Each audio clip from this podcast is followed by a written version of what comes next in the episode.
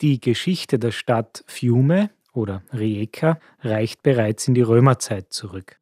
Die Stadt lag auf dem Gebiet des Stammes der Liburnier.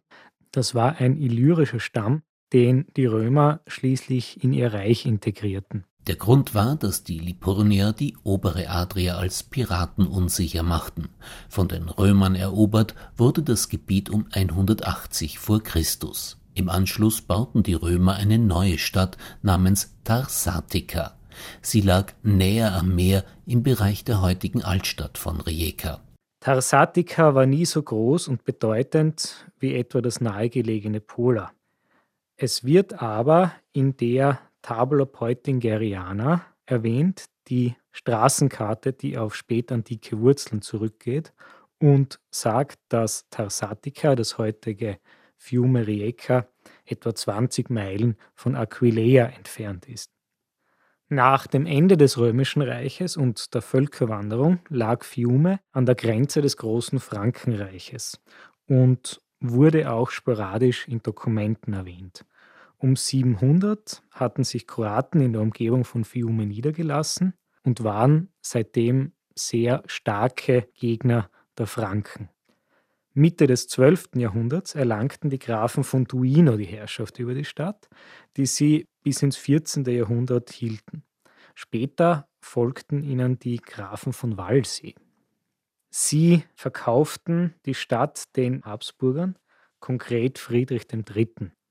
Er kaufte die Stadt 1465 und sie sollte mit kurzen Unterbrechungen bis 1918 schließlich zur Habsburger Monarchie gehören. Im 16. und 17. Jahrhundert war die Stadt Schauplatz von Kämpfen zwischen den Habsburgern, Venedig und dem Osmanischen Reich. Als habsburgische Stadt wurde sie auch von den Venezianern angegriffen und zerstört. Fiume Rijeka war zur gleichen Zeit ein wichtiger Versorgungspunkt der sogenannten Uskoken. Sie waren Flüchtlinge aus dem slawischen Binnenland, die als Freischärler und Piraten zwischen Venedig, den Habsburgern und den Osmanen ihr Unwesen trieben. Stabilität kehrte erst nach Ende der großen Türkenkriege ein.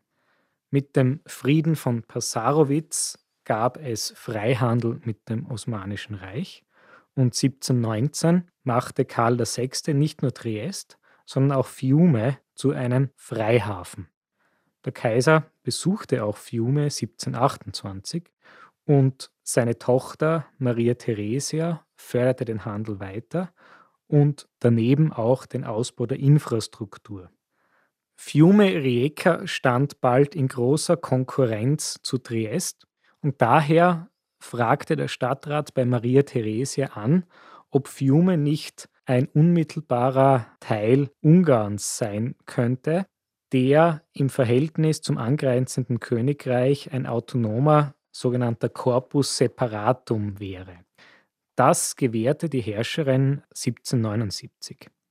Nach dem napoleonischen Intermezzo, währenddessen Fiume zu den illyrischen Provinzen gehörte, gliederten die Habsburger die Stadt dem Küstenland und dann den Ländern der ungarischen Krone an.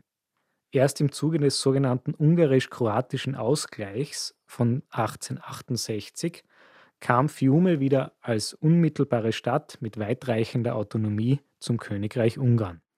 Die Stadt entwickelte sich in der Folge zu einem wichtigen Handelsplatz der neben mit zahlreichen mit Handel und Seefahrt verbundenen Industriebetrieben auch die weltbekannte Torpedofabrik von Robert Whitehead beinhaltete.